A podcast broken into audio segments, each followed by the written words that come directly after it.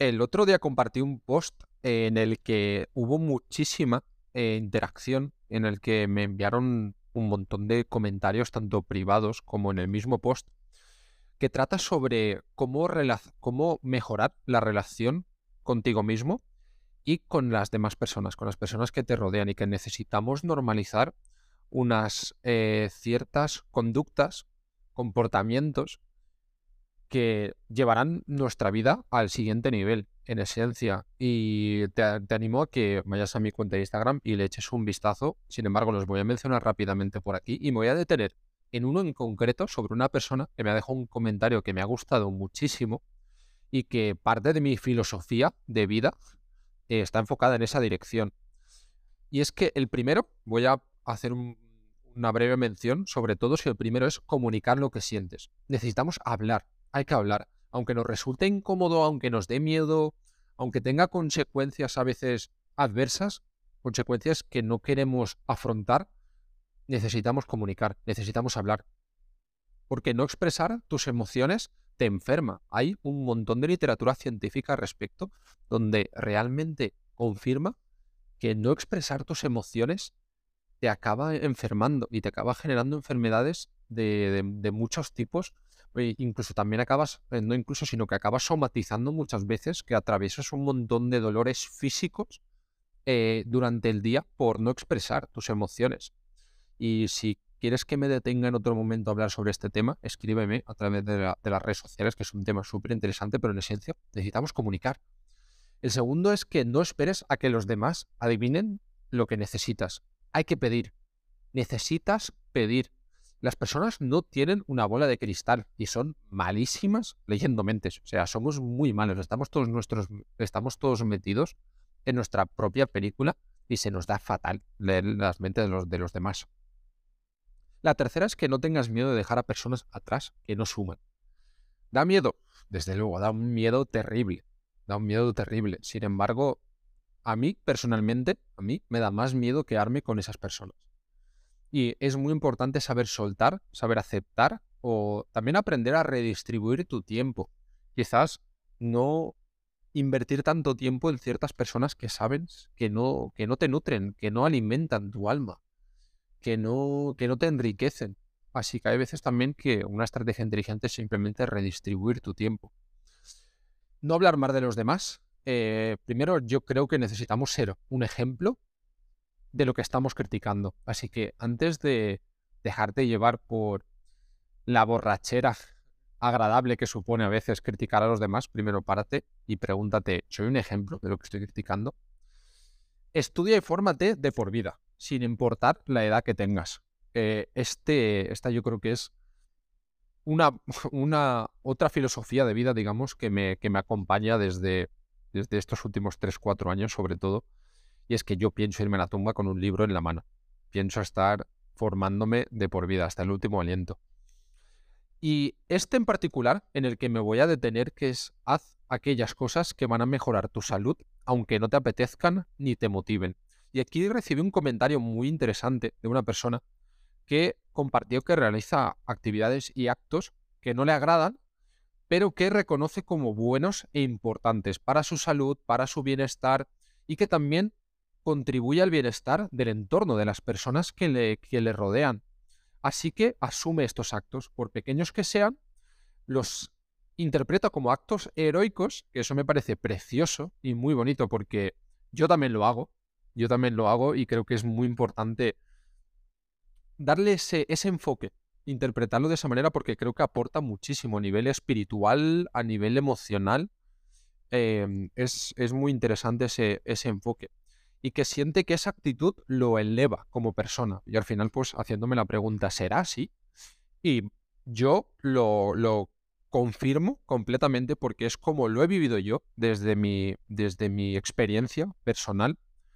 Y es que la gran mayoría del crecimiento, no sé si esta sería una buena definición, pero gran parte de nuestro crecimiento personal, de nuestra mejora personal, de ser nuestra mejor versión, depende de realizar actos y cosas que no nos motivan, que no nos gustan, que no nos apetecen, pero que sabemos que tienen un impacto en nuestro bienestar. como hacer deporte, tener una buena alimentación, eh, saber eh, cuándo tienes que comunicar lo que sientes, cómo te sientes, saber expresar tus emociones, eh, saber en algunos momentos que vas a entrar en conflicto con tu pareja, con tu familia, con las personas que te rodean por decir ciertas cosas que quizás te molestan de esas personas, que, que no te sientan bien ciertos comentarios y comprender que vas a entrar en un conflicto supone supone dolor, supone miedo, sin embargo, son cosas que no apetecen, pero que necesitamos hacer. Necesitamos eh, atrevernos, dar un paso hacia adelante y apelar a esa audacia, porque si no lo hacemos, pagamos un precio, pagamos un precio psicológico muy grande. Y aquí una, un enfoque que a mí me, me ayuda muchísimo es que yo personalmente afronto esto como si fuese un entrenamiento, digamos. Para mí es como un entrenamiento mental, emocional y físico. Y casi todos los días, por no decir todos los días, intento realizar pequeños actos en el que me expongo a un nivel de incomodidad. ¿Qué significa esto? Digamos, por ejemplo, yo me levanto por la mañana pronto y lo que hago es, me tomo un vaso de agua, me pongo unas zapatillas y salgo a dar un paseo. Y cuando comparto esto con mucha gente me dice, Buah, ¿qué dices? Qué pereza levantarme por la mañana, ponerme las zapatillas, ir a dar un paseo. Y muchas veces me pongo las, la, ropa de deporte y hago ejercicio en casa. O otras veces eh, he estado yendo al gimnasio, además levantarme, me pongo las zapatillas, me voy al gimnasio y me expongo a un cierto nivel de incomodidad porque sé que me va a aportar muchísimo. De hecho, curiosamente, es que la gran mayoría de las cosas que nos resultan incómodas en el, eh, digamos, incómodas en el momento más, en el momento más inmediato, suponen un beneficio a largo plazo. ¿Cómo qué? ¿Cómo qué actividades igual te estás preguntando? Pues como hacer deporte, por ejemplo. Quizás levantarte a primera hora y hacer deporte o simplemente ir a andar no es lo que más te apetece. Sin embargo, absolutamente todos sabemos que tiene un impacto positivo a largo plazo. Eh, quizás comer algo saludable no es lo que más te apetece después de trabajar. Digamos, con, cuando llegas a casa con estrés, que yo muchas veces peco de, esto también, lo que más te apetece no es a lo mejor comerte un salmón con verduras o comerte una ensalada. Igual lo que te apetece es comer alguna, alguna guarrada. y sin embargo, sabes que a corto plazo sí, te va, te va, te va a sentar bien vas a, vas a satisfacer esa gratificación instantánea, sin embargo, a largo plazo, eso va a tener un impacto si lo haces frecuentemente. Y, esta es una muy buena manera de identificar aquellas cosas que, que no nos sientan bien por el hecho de lo que he comentado, que no supone una gratificación inmediata, sin embargo, a largo plazo nos proporciona muchísimos beneficios. Y volviendo un poco al, argumento inicial, es muy importante exponernos a ese tipo de, actividades y actos que suponen una incomodidad para poder fortalecernos con el tiempo.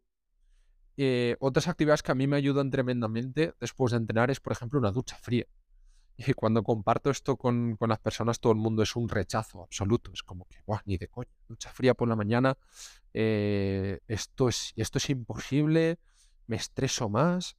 Sin embargo, la, aparte de que yo aquí sí que siento como, un, como una sensación de bienestar inmediata después, tras salir de la ducha, eh, la investigación científica también aporta muchísimos estudios donde se demuestra el impacto que tiene a largo plazo el ducharse con agua fría. A nivel inmunológico, a nivel emocional, a nivel anímico. A mí personalmente me sienta de, maravilla. Y es una actividad que es muy incómoda, sin embargo, proporciona eh, una multitud de, de beneficios. Así que te animo a que te empujes a ti mismo o a ti misma a realizar estos pequeños actos heroicos, como definía esta persona, que te suponen una, dificultad, sin embargo, que te van a aportar muchísimos beneficios eh, a largo plazo. Y yo creo que esta es una estrategia de vida, es una filosofía de vida que para mí es ganadora, para mí es, es exitosa. Y cuanto más actos de este tipo sumamos, más nos vamos a facilitar la vida a largo plazo. Así que nada, esta es la reflexión que, quería aportar en el día de hoy. Si te ha gustado, eh, házmelo saber, escríbeme en las redes sociales y si hay algún otro tema que quieres que trate en concreto, házmelo saber también. Un saludo y te deseo muchísimo crecimiento.